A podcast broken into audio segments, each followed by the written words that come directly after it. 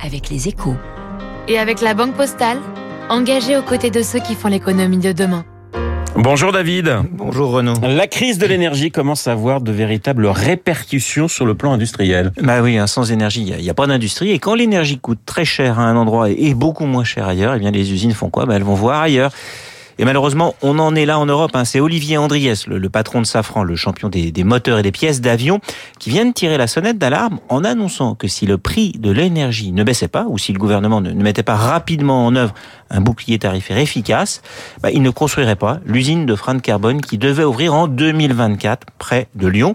Pour l'instant, Safran ne renonce pas totalement à ce projet à 230 millions, mais il le met sur pause et il se reposera la question d'un investissement d'ici un an ou deux. David, comment s'explique cette décision?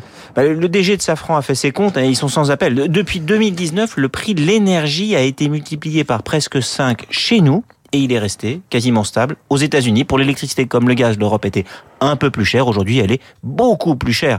Or, l'énergie, ça représente quand même 40% des coûts de fabrication des freins carbone, par exemple. Hein. Économiquement, cela n'a pas de sens de continuer à produire en France, car nos coûts salariaux et nos charges sont déjà plus élevés.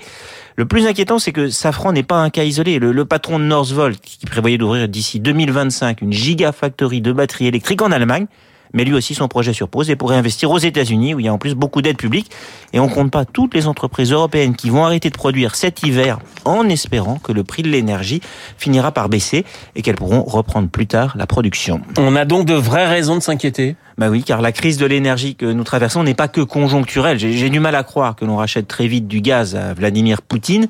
Et on sait que même si on relance la construction de centrales nucléaires, cela va prendre au moins 15 ans et que l'électricité nucléaire de demain bah, coûtera bien plus cher que celle d'aujourd'hui. Pareil pour les renouvelables, la montée en puissance est lente et coûteuse.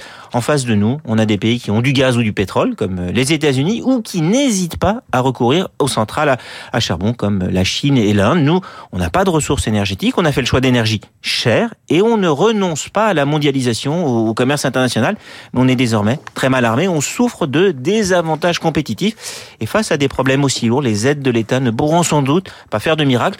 On est face à un vrai risque de désindustrialisation. Hein. La Chine nous a piqué les usines grâce au coût de sa main Ça, c'était la première vague. La deuxième, c'est que le prix de l'énergie pourrait nous être la deuxième lame. Le décryptage de David Barrou sur l'antenne de Radio Classique. Dans quelques secondes, le journal de 8 heures. Je vous rappelle mon invité à 8h15. Eh bien, il s'agira de Gaspar Estrada, spécialiste de l'Amérique latine pour parler du Brésil. Le Brésil, nous allons également l'évoquer dans le journal de 8 heures. Tout de suite, la météo.